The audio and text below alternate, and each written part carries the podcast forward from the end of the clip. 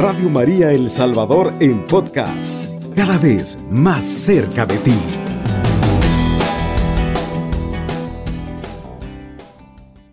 Vamos a desarrollar este tema en este, esta mañana que se titula El misterio de la ascensión del Señor, ya que el próximo domingo vamos a estar celebrando esta solemnidad que es tan importante para nosotros, pero que también es importante entender el porqué de este misterio.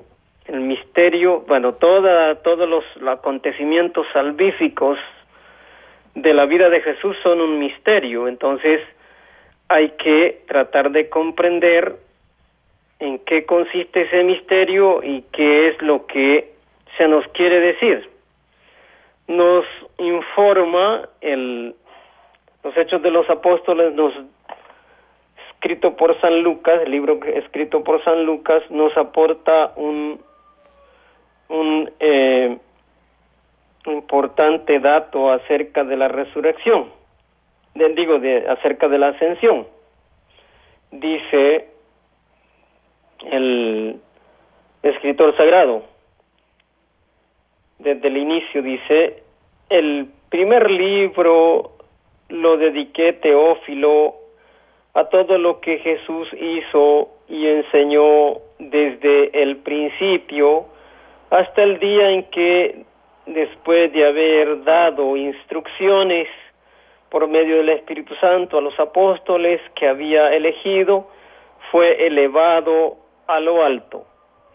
A estos mismos después de su pasión se les presentó dándoles pruebas de que vivía, dejándose ver de ellos durante cuarenta días y hablándoles del reino de Dios. Mientras andaba,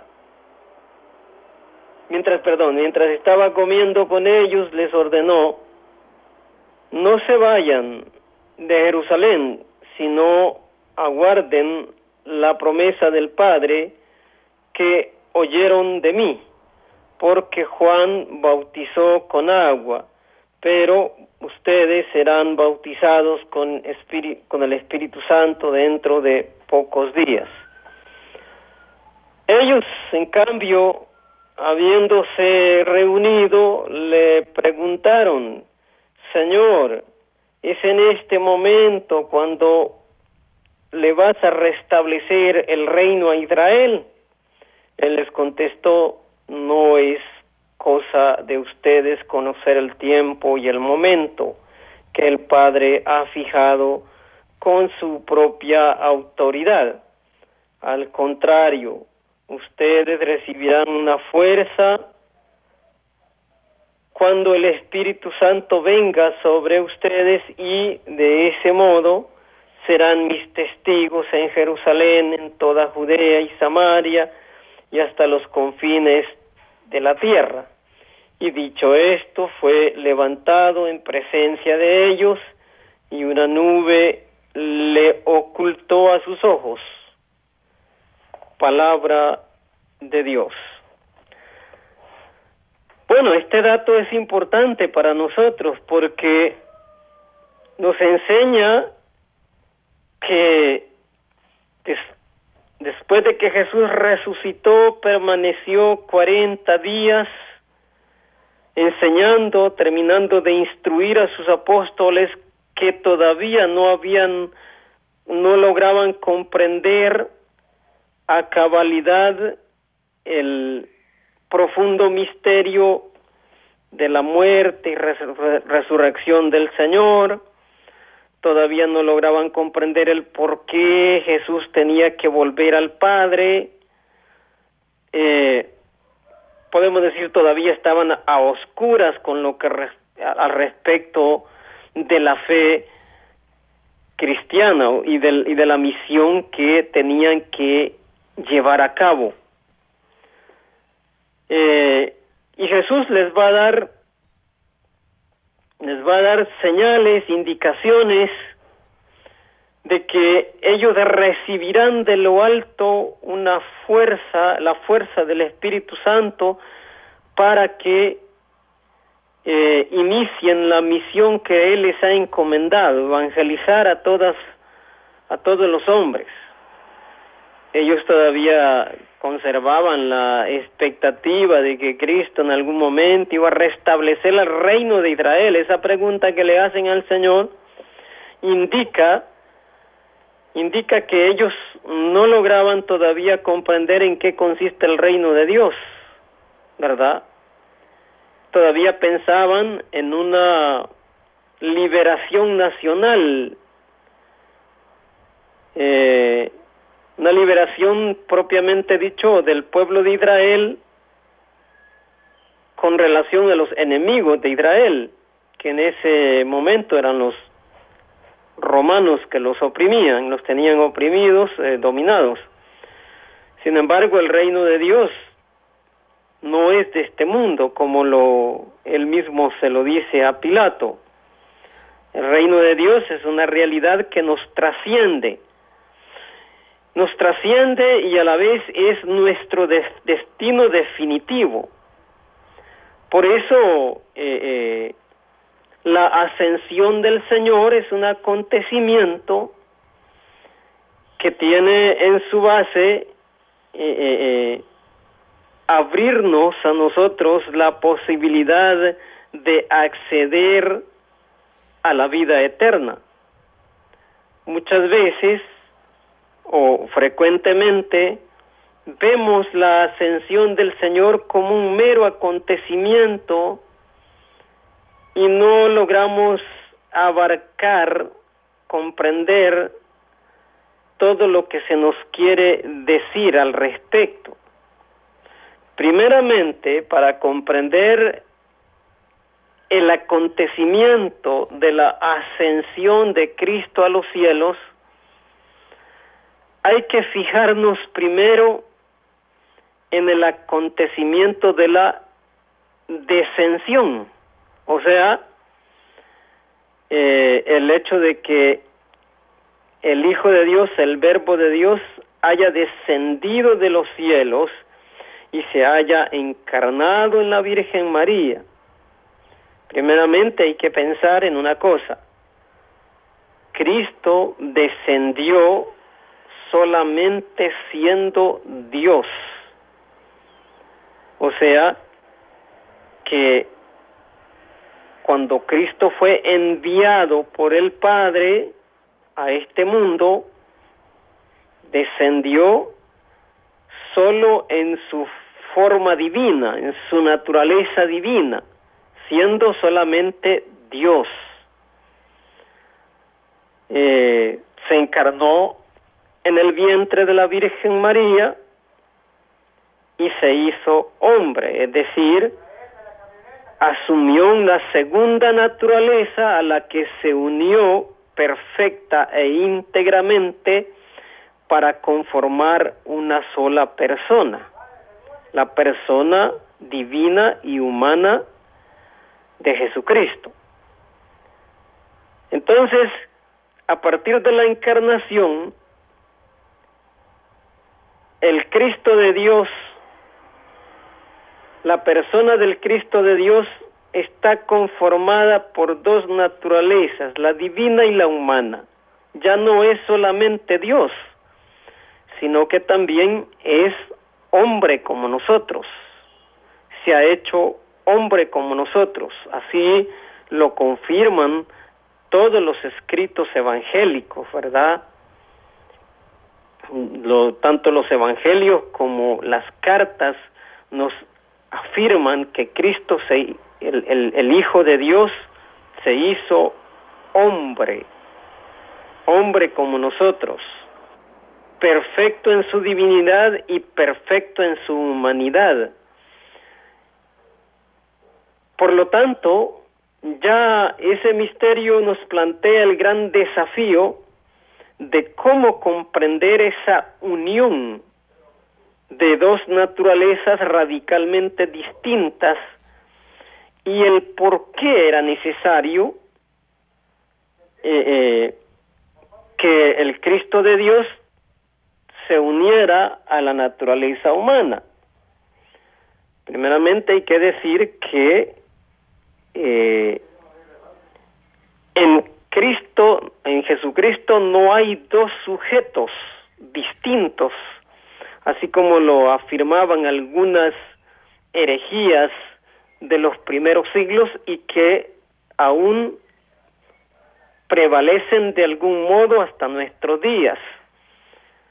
En Cristo no hay dos sujetos distintos, no hay dos personas distintas, es solo una persona, la persona divina y humana de Jesús, de Jesucristo. La naturaleza divina se unió íntegra y perfectamente a la naturaleza humana, ¿verdad? Y eh, pasó a conformar una sola persona, un solo ser, no dos sujetos, no dos personas.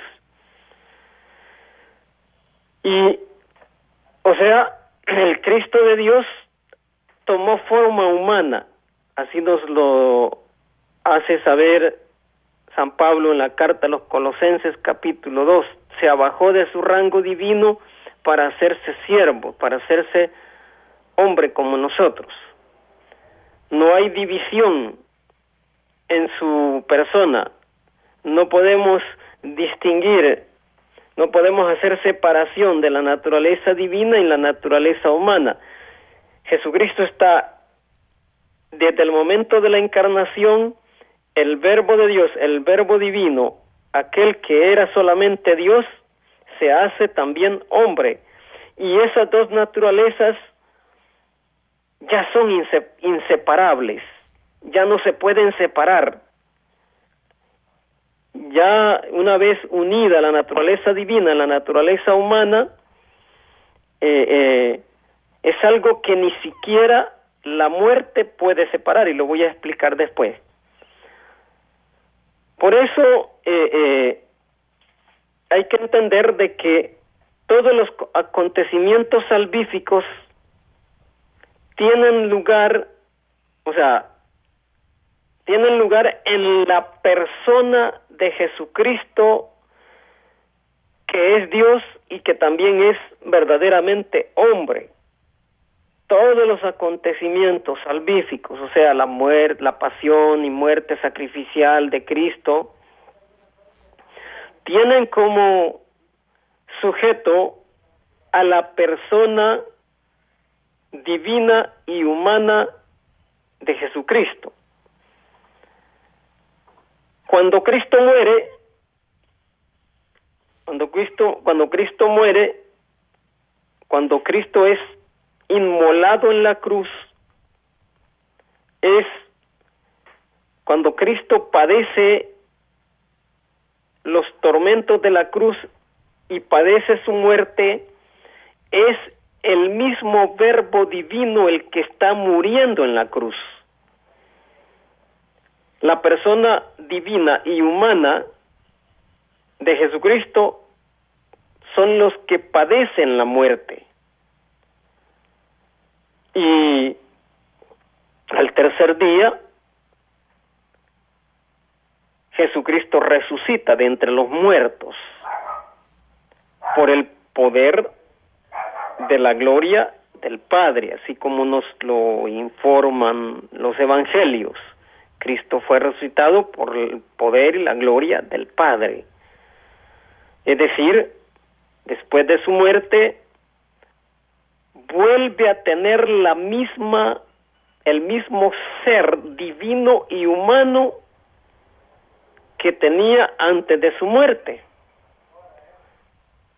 El Cristo de Dios, unido a la naturaleza humana, ya es inseparable. Después de la resurrección ya no puede padecer la muerte. Eso quiere decir que la persona divina y humana de Jesús ya no pueden ser separadas la naturaleza divina queda constitutivamente unida a la naturaleza humana para siempre, para toda la eternidad.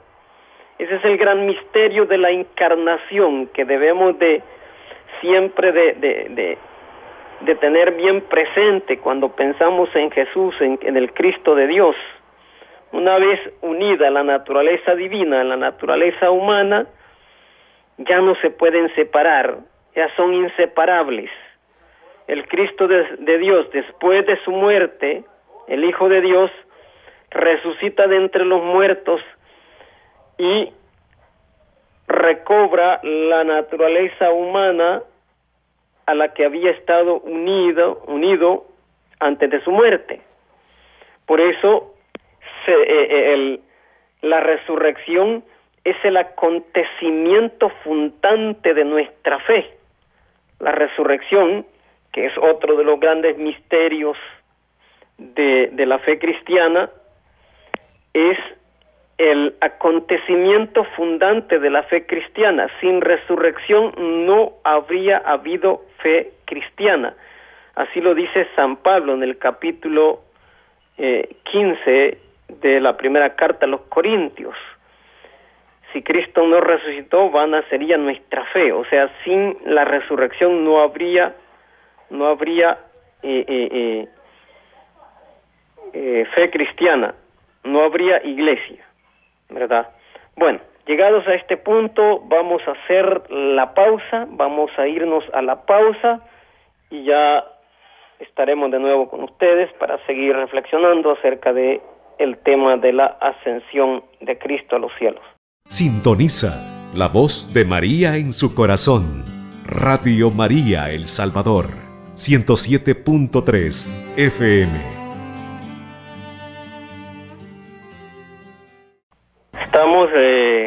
Compartiendo con ustedes el tema de la ascensión de Cristo a los cielos porque este domingo que viene vamos a celebrar la solemnidad de la ascensión del Señor. Es decir, Cristo tiene que ascender de nuevo a donde estaba antes, a la derecha del Padre. Y este es un acontecimiento que la Iglesia debe celebrar pero también debe de comprender el, el, el sentido de que tiene la ascensión de Cristo a los cielos. Hemos dicho que Cristo descendió de los cielos, ¿verdad? Fue enviado por el Padre a la tierra, a este mundo, como ya lo sabemos, y descendió solamente siendo Dios. Eso hay que tenerlo bien claro descendió solamente siendo Dios. Pero cuando se une a la cuando se encarna en el vientre de la Virgen María, ya no solo es Dios, sino que también es hombre, o sea, ya posee la naturaleza humana, no solo la divina, sino también la naturaleza humana. El misterio de la encarnación es eh, el presupuesto de todos los acontecimientos salvíficos que se van a realizar en la persona de Jesús. Sin la encarnación, obviamente no pueden, no pueden, no pueden tener lugar los acontecimientos salvíficos de su vida por la cual eh, eh, hemos sido redimidos todos nosotros. Después de haber predicado acerca del reino de Dios, instruido a sus discípulos, padecido la muerte en cruz, Cristo resucita y nos confirman los hechos de los apóstoles de que Él permaneció cuarenta días apareciéndose a sus discípulos, instruyéndoles acerca de las verdades del reino. Hasta ese momento los discípulos todavía no lograban comprender eh, el, el gran, o sea, todo lo que abarca el misterio de la, de la, de la muerte de Cristo y la resurrección. A los 40 días, Cristo asciende a los cielos. Finalmente, asciende a los cielos a la derecha del Padre. Y entonces nos preguntamos el por qué era importante o es importante la ascensión de Cristo a los cielos? Primero, bueno, hay que entender de que si Cristo descendió con una naturaleza humana, con una naturaleza, solo con una naturaleza divina y asumió la naturaleza humana, eso quiere decir de que ya Cristo, las dos naturalezas quedan unidas para siempre. Y así nos lo demuestra el acontecimiento de la resurrección. Cristo recupera la naturaleza humana, se vuelve, eh, eh, después de la muerte vuelve a ser el mismo Jesucristo que los discípulos habían conocido, ¿verdad? Cuando asciende al cielo, ya no asciende solamente siendo Dios, como ocurrió en la, en la descensión, cuando descendió de los cielos. Cuando descendió de los cielos, descendió siendo solamente Dios, pero cuando asciende al cielo, a la derecha del Padre, ya no solamente es Dios, sino también es hombre. Es Dios verdadero y es también hombre verdadero. O sea, ascendió con dos naturalezas, la divina y la humana. La naturaleza humana de Jesús está glorificada igual que en un estado glorificado igual que su naturaleza divina. Ahora Cristo vuelve a la derecha del Padre y pero eh, ya siendo no solamente Dios sino también hombre. En el capítulo 14 del Evangelio de San Juan, a partir del versículo 1, encontramos unas palabras reveladoras, misteriosas y a la vez reveladoras, que tienen, eh, eh, que más o menos nos vienen a aclarar la razón por la cual Cristo tiene que volver al Padre. Dice en el capítulo 14 del Evangelio de San Juan, versículo 1 en adelante. No se turben en sus corazones, crean en Dios y crean también en mí.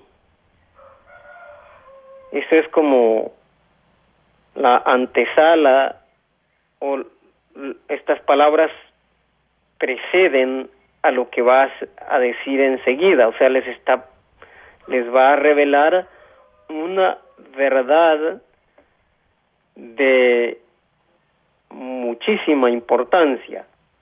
No se turbes, no se turben en sus corazones. Crean en Dios y crean también en mí. Y dice enseguida, en la casa de mi padre hay muchas moradas. En la casa de mi padre hay muchas moradas. Si no, se lo, si no fuera así, se lo hubiera dicho porque voy a prepararles un lugar y cuando haya ido y les prepare un lugar, volveré y los tomaré conmigo para que donde esté yo estén también ustedes. que es bien interesante pensar en estas palabras que Jesús dice, porque tienen, nos revelan una verdad muy profunda que es necesario analizar. En la casa de mi padre hay muchas moradas. Eh, hay que decir, primeramente, para entender estas palabras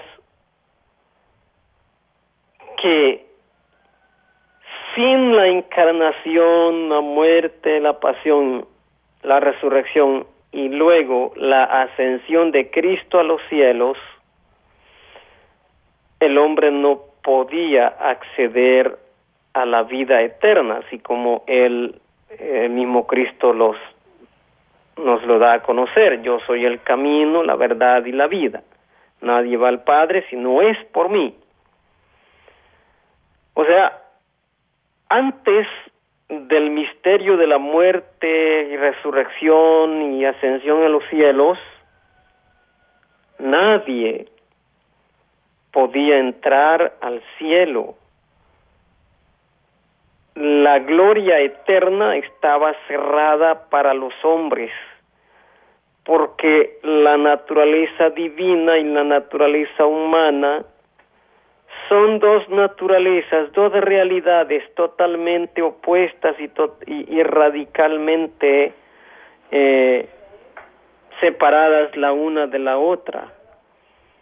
Lo humano no podía entrar en lo divino porque nosotros pertenecemos al tiempo y no a la eternidad. Entonces, en, el, en la eternidad, en Dios, solo podía haber espacio para los ángeles, para los seres divinos, pero no para los seres humanos, porque nuestra naturaleza eh, es distinta, radicalmente distinta a la naturaleza de Dios, a la naturaleza divina. Solamente si Dios se unía a la naturaleza humana, entonces se abre la posibilidad de que el hombre pueda acceder al cielo. Es decir, cuando Jesús les dice a sus discípulos que en la casa del Padre hay muchas moradas y que Él va a prepararles o a prepararnos un lugar, nos está diciendo que solamente volviendo a Dios en su naturaleza humana, divina y humana, a partir de allí ya podemos entrar a la gloria del Padre, porque Él nos va a preparar un lugar. O sea, cuando leemos estas palabras, eh, a veces nosotros pensamos, bueno, ¿qué, ¿qué quiere decir Jesús con estas palabras? Que va a prepararnos un lugar. Dice que hay muchas moradas en la casa del Padre. ¿Acaso va a ir a barrer las habitaciones, a, a, a, a prepararles, a ponerles cama? O, bueno, nuestra mente, pues como somos tan limitados en ideas y pensamientos, pues eh, eh, lo podemos entender de esa manera y a veces así lo entendemos no, Él va a prepararnos un lugar, a abrirnos un espacio en la eternidad para que podamos nosotros acceder a la gloria de Dios. Porque sin, sin que Él ascienda al, a Dios en su divinidad y en su humanidad conjuntamente, el hombre no puede entrar al, al, al, al a la vida eterna porque somos de naturaleza distinta, distinta a la, a la naturaleza divina. Entonces, cuando Jesús ya ha ascendido al cielo y se ha sentado a la derecha del Padre, tanto su divinidad y su humanidad ahora están glorificadas eternamente. Entonces, su humanidad, la humanidad glorificada de Jesús, es la morada que Cristo nos va a preparar. Aquí hay que recordarnos, acordarnos que la iglesia es el cuerpo de Cristo, así como nos lo dice San Pablo, ¿verdad? En sus escritos. La iglesia es el cuerpo de Cristo y nosotros somos en el cuerpo de Cristo miembros suyos miembros de Cristo, del Cristo glorificado. Somos miembros suyos. somos miembros de su cuerpo. Pero cuando decimos el cuerpo de Cristo, cuando pensamos en la, en la iglesia como cuerpo de Cristo, tenemos que pensar en las tres dimensiones de la iglesia. La iglesia tiene tres dimensiones, así como ya lo sabemos, ¿verdad? Está la iglesia glorificada, eh, ¿verdad? Que está allá en los cielos, o sea, los santos ya que ya gozan de la gloria del Padre. Y está la iglesia peregrinante, que somos nosotros, que nos encontramos en este mundo, y está la iglesia purgante, que, son las almas que están en el purgatorio, las tres dimensiones de la iglesia de Cristo.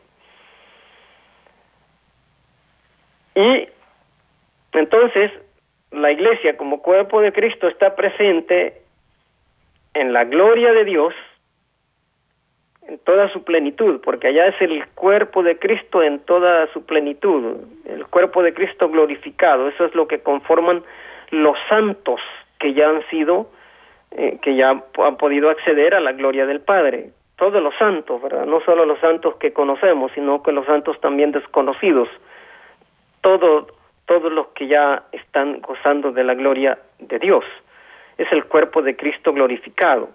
Y ellos han podido acceder a la gloria de Dios porque son precisamente el cuerpo de Cristo, porque aquí en la tierra vivieron como miembros del cuerpo de Cristo, entonces allá en la, en, en, la eternidad tienen morada en el cuerpo de Cristo.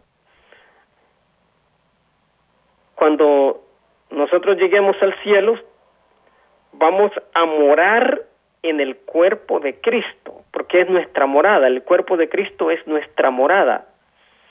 Por eso la, esa enseñanza de San Pablo de que la iglesia es el cuerpo de Cristo, nosotros somos sus miembros, es fundamental para entender todo el misterio de la, del ser de Cristo, de la vida de Cristo, de los acontecimientos salvíficos de Cristo. Es fundamental también para entender el ser y el quehacer de la iglesia. La iglesia debe de comprenderse a sí misma como cuerpo de Cristo y nosotros debemos de comprendernos a nosotros mismos como miembros del cuerpo de Cristo que estamos destinados a vivir una, la vida eterna, una vida glorificada en Dios, unida a Cristo Jesús. Por eso Él va a continuar diciendo, y cuando haya ido y les haya preparado un lugar, volveré. Ese volveré significa cuando venga a, a realizar el reino de Dios en plenitud, su segunda venida, ¿verdad? La que estamos esperando. Cristo vendrá en su gloria por segunda vez a consumar el reino de Dios y eh, eh, será entonces cuando nosotros, todos nosotros, los que hayamos perseverado en la fe, nos hayamos mantenido fieles a su palabra, vamos a entrar en las bodas del Cordero. Vamos a entrar a la gloria de Dios. Vamos a, a pasar a morar en Dios. Y esa morada, vuelvo a repetir, es Cristo Jesús. Volveré, dice él, y los tomaré conmigo, para que donde esté yo, estén ustedes también. O sea que cuánto nos debe de llenar de esperanza estas palabras, ¿verdad? Porque Cristo nos está dando una promesa que cumplirá cuando venga en su eh, cuando vuelva en su segunda venida consumar el reino de Dios para que nosotros estemos definitivamente con él en la gloria del Padre viviendo en la eternidad. Y nuestra morada en Dios es el cuerpo de Cristo, por eso la iglesia es el cuerpo de Cristo. En cierto modo, nosotros ya moramos en Dios, porque somos miembros del cuerpo de Cristo, de su iglesia. Ya gozamos de las de las primicias de esa de esa gloria aquí en la tierra, porque ya somos porque somos miembros del Cristo resucitado, del Cristo glorificado en Dios, solo que estamos esperando la parucía para que nuestra esperanza llegue a la plenitud, se plenifique en la gloria de Dios cuando seamos elevados hasta la gloria del Padre. De nuevo nos vamos a la pausa, la segunda pausa, ya estaremos con ustedes para terminar este tema. Usted sintoniza la franja sacerdotal. Cristo ascendió a la derecha del Padre, nos dicen, nos, nos revelan los evangelios, ¿verdad? Después de haber muerto resucitado, el Hijo de Dios vuelve al mismo lugar que tenía antes, pero ahora ya no vuelve como antes, porque antes de ser enviado por Dios a este mundo, era solamente Dios, solamente tenía una naturaleza, la naturaleza divina. Cuando retorna al Padre, en la ascensión, el Hijo de Dios también tiene una forma humana, es divino y es humano. Y le nos da una promesa y es la promesa de volver al Padre para hacernos una morada, un espacio en la gloria de Dios. Después de la ascensión de Cristo al cielo ya podemos entrar a la gloria del Padre y morar con Cristo en los cielos.